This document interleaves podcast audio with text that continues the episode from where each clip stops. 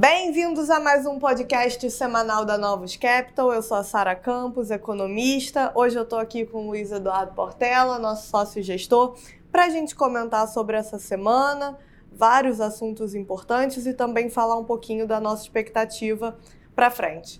Vamos lá?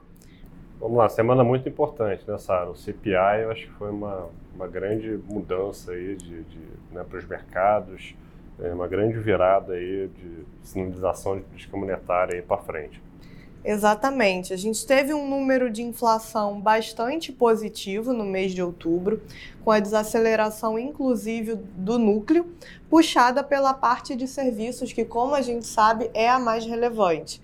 A parte de bens já vinha desacelerando, mas a parte de serviços, incluindo aqueles sub, é, serviços subjacentes, é, excluindo aluguéis, que é o que o, o Fed chama de supercore, que é o que o Powell chama atenção nas comunicações do Banco Central, desacelerou de uma variação em setembro de 0,6 para em outubro algo ali próximo a 0,2%. E isso a gente tem que colocar em perspectiva contra o que era esperado pelo mercado antes do número. Quando a gente olhava para as para as casas, né, para o que, que os bancos tinham de estimativa para esse core, e até a nossa estimativa aqui interna estava um pouquinho mais alta, é, a maioria das estimativas estava entre é, 0,4%, 0,5% e até chegando a 0,6%.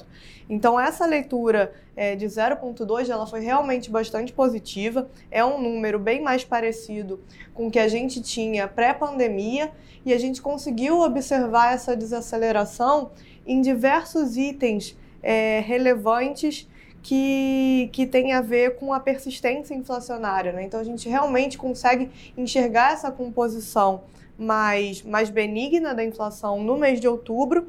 E mais importante, né, até falando um pouquinho para frente, é, a gente, no nosso cenário aqui, a gente vê essa, a continuidade é, dessa inflação melhor, pelo menos nos próximos meses. A gasolina tem ajudado lá nos Estados Unidos, a gasolina vem caindo, então ajuda o headline.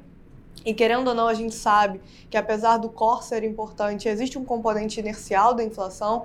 Então essa parte de gasolina, de alimentação, é, tá melhor, ela dá, acaba dando um cenário é, para frente mais positivo, junto com essa desaceleração que vem ocorrendo também no componente de serviços.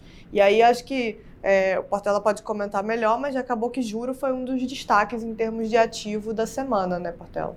Isso aí. Além disso, né, a gente teve, só complementar rapidamente, né, atividades também, né, o retail sales veio ali em nível esperado, ainda, veio forte, mas a gente teve uma surpresa positiva com o Jobless, né, um indicador semanal é, de emprego que veio pior que esperado. Então o mercado olhou né, todos os dados da semana né, e deu aquela interpretação de que a inflação está caminhando bem. Né, a atividade deve desacelerando né, com sinais de mercado de trabalho mais calmos. Então a gente conseguiu ver um, né, um grande rally aí, é, iniciado pelo fechamento de juros né, americanos, que era, o, é, era sempre o vilão aí é, toda semana, né, impactando é, todos os mercados. Então a gente teve mais uma semana de fechamento, né, o, o dois anos fechou né, 16 bips, o 10 anos é, 21 bips. Né, isso impulsionou aí um rally nas bolsas globais. Né, então o Ibovespa né, também aí 3,5% de alta. As bolsas americanas, né, o S&P 2%, o Nasdaq 2%. O, o índice de, da, da bolsa americana que comporta as pequenas empresas subiu 5%. Né, então a gente viu uma reversão é, é bem importante. Né? Não só isso, commodity é, terminou a semana é, forte, o cobre né, com 4%, e o petróleo ajudou aí o humor também, caindo 2%. Eu acho que esse é um ponto importante da, da gente ressaltar, porque a gente sempre costuma falar aqui que o, o cenário internacional é muito incerto, a gente tem é, dado uma semana muito forte, uma semana para outro lado, e eu acho que esse conjunto ajudou porque a gente tem as coisas conversando entre si. Então, o varejo é mais fraco com a desaceleração em componentes de consumo discricionário. É, então, o que ajudou ali até segurar o varejo para ele vir em linha é, foi a parte de consumo essencial. é, outros gastos, até mesmo serviços de alimentação que vinha forte está é, tá arrefecendo. Tiveram comentários é, do, do Walmart na semana também falando de é, desaceleração na, nas vendas, que eles viram uma queda mais forte na segunda semana de, no, na segunda metade do mês de outubro, que eles estão tendo que conceder descontos porque agora as pessoas estão é, escolhendo um pouco mais ali né, na hora de na hora de comprar. Isso vem mudando o cenário das varejistas. Então esse conjunto de coisas né, que ajuda é, a ver é, essa possibilidade ali de para frente a gente está entrando num cenário é, internacional mais, mais benigno, mais comportado, é, com previsões melhores de inflação no próximo ano. É, então, gente está tá tendo confiança agora de, de falar que o ciclo de alta vai ser encerrado agora na próxima reunião. Né? Claro que o Fed vai ficar ainda bastante tempo, todos os BCs tempos é, parados, né, até essa semana, né, vários diretores do, do FED falaram, não só aqui, mas é, na Europa, tentando segurar a ânsia do mercado de colocar corte né, no preço esse, no ano que vem. Os bancos centrais eles ficam tentando segurar, a gente tem o, o ECB falando sobre é, a precificação de mercado, falando que é muito cedo para pensar em corte de juros, o Fed também está tentando. É a, a postura correta é, para um banco central, né, que viu uma inflação tão elevada ao longo do desde o período de, de Covid, mas a gente sabe que quando os dados começam aí na, na direção correta, né, de desaceleração, a realidade se impõe e acaba que os dados importam mais. Então, por que, que foi muito importante também o CPI? Né? Se a gente transformar para o PCI, né, que é o que o Fed olha e mira, né, na próxima reunião de dezembro, quando ele for atualizar né, as projeções dele, muito provavelmente ele vai revisar bem para baixo né, o core do PCI. Lembrando que no último CEP, acho que ele estava ali com 3.7 né, de Isso, projeção. 3.7 de core. E a gente fazendo umas simulações, acho que pode chegar ali 3.3, 3.4. Então Isso. ele vai revisar o core para baixo. E o desemprego né, tem, tem chance de revisar para cima também. Acho que ele tinha 3.9 no final do ano e pode ser que feche o ano é, em quatro. Né? Então, se você olhar no mandato né, do Aldo Fed, né, ele vai revisar a inflação para baixo e o desemprego para cima. Então, tem tudo para o Fed né, encerrar né, o ciclo e isso, acho que o mercado está tendo essa leitura, o mercado está, né, o mercado sempre antecipa, por isso que a gente viu esse grande rally essa semana, e só para fechar aqui, né, o dólar, né, dólar muito fraco na semana, né? E você pegar o euro 2% na semana, o áudio 2,40 na semana, alguns emergentes deram forte rally né, como o peso mexicano 2,5%, o peso chileno é, é 3%. Então foi uma semana muito positiva para os mercados e contaminou é, Brasil também, né, que além da, da, da esteira internacional, aliás, também tem uma expectativa aí do, do Summit, né, do, dos Estados Unidos e China, que começou com uma expectativa positiva, aí o Biden né, chamou o Xi Jinping de ditador, aí as ações voltaram a cair, mas eu acho que de fato a gente tem que esperar as ações concretas né, que vão sair.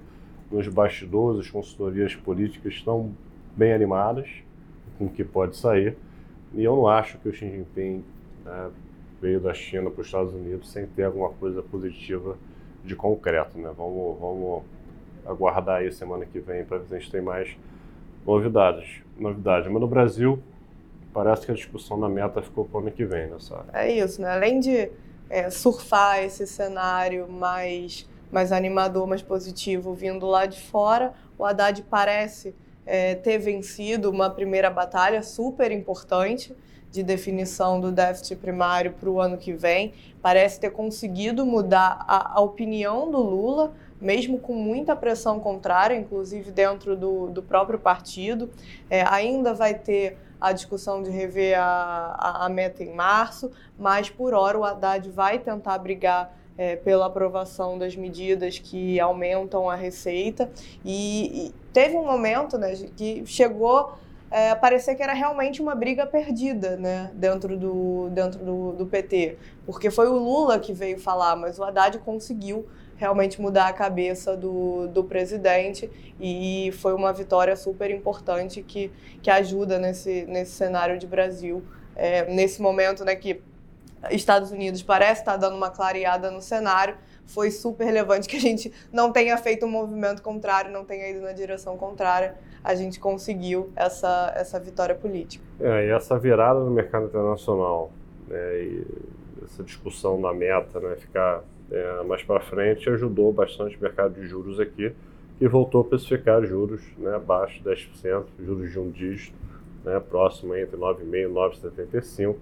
O Roberto Campos Neto deu uma entrevista hoje, né, comentando que no último Copom foi o pior momento do cenário internacional, cenário de guerra, então dando a entender que de lá para cá melhorou e de fato melhorou, né? a gente está vendo os dados, está vendo os preços dos ativos, mas ele reforçando que parece que a preocupação que o Copom tinha naquele momento, né, agora estão mais tranquilos. Isso vai abrir espaço para o mercado sonhar uma aceleração de cortes, eu acho que para janeiro. É, e somado a isso, a gente ainda teve a divulgação da PMS, que é a pesquisa mensal de serviços, então fechando os números do, do Q3, foi um final de, de trimestre de trimestre bem fraco, né? a gente começa a ter essa, esse ponto de virada ali de desaceleração mais claro, para a atividade brasileira, então gerou algumas revisões baixistas de PIB, né? Tá com cara de que a gente vai ter uma contração, ali algo próximo a 0,3% de queda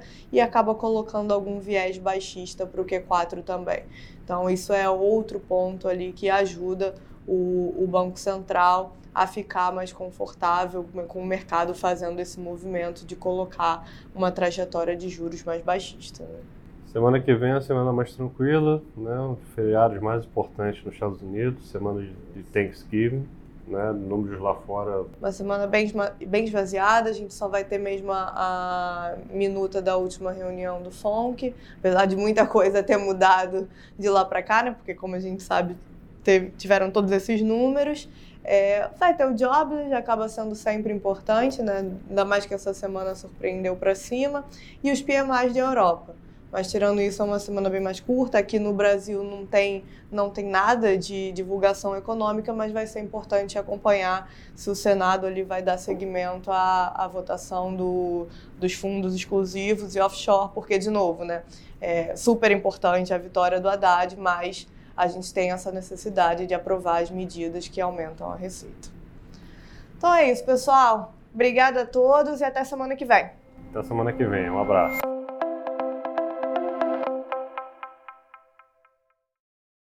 A Novos Capital Gestora de Recursos Limitada não comercializa nem distribui cotas de fundos de investimento ou qualquer outro ativo financeiro. Este podcast não constitui uma oferta de serviço pela Novos e tem caráter meramente informativo. A Novos utiliza informações de fontes que acredita serem confiáveis, mas não se responsabiliza pela exatidão de quaisquer das informações assim obtidas e utilizadas neste podcast, as quais não foram independentemente verificadas. Estas informações podem estar desatualizadas ou sujeitas a opiniões divergentes. Este conteúdo não constitui uma opinião ou recomendação, legal ou de qualquer outra natureza, por parte da Novos, e não leva em consideração a situação particular de qualquer pessoa. A utilização das informações aqui contidas se dará exclusivamente por conta e risco de seu usuário. Antes de tomar qualquer decisão acerca de seus investimentos, a Novos recomenda ao interessado que consulte seu próprio consultor legal.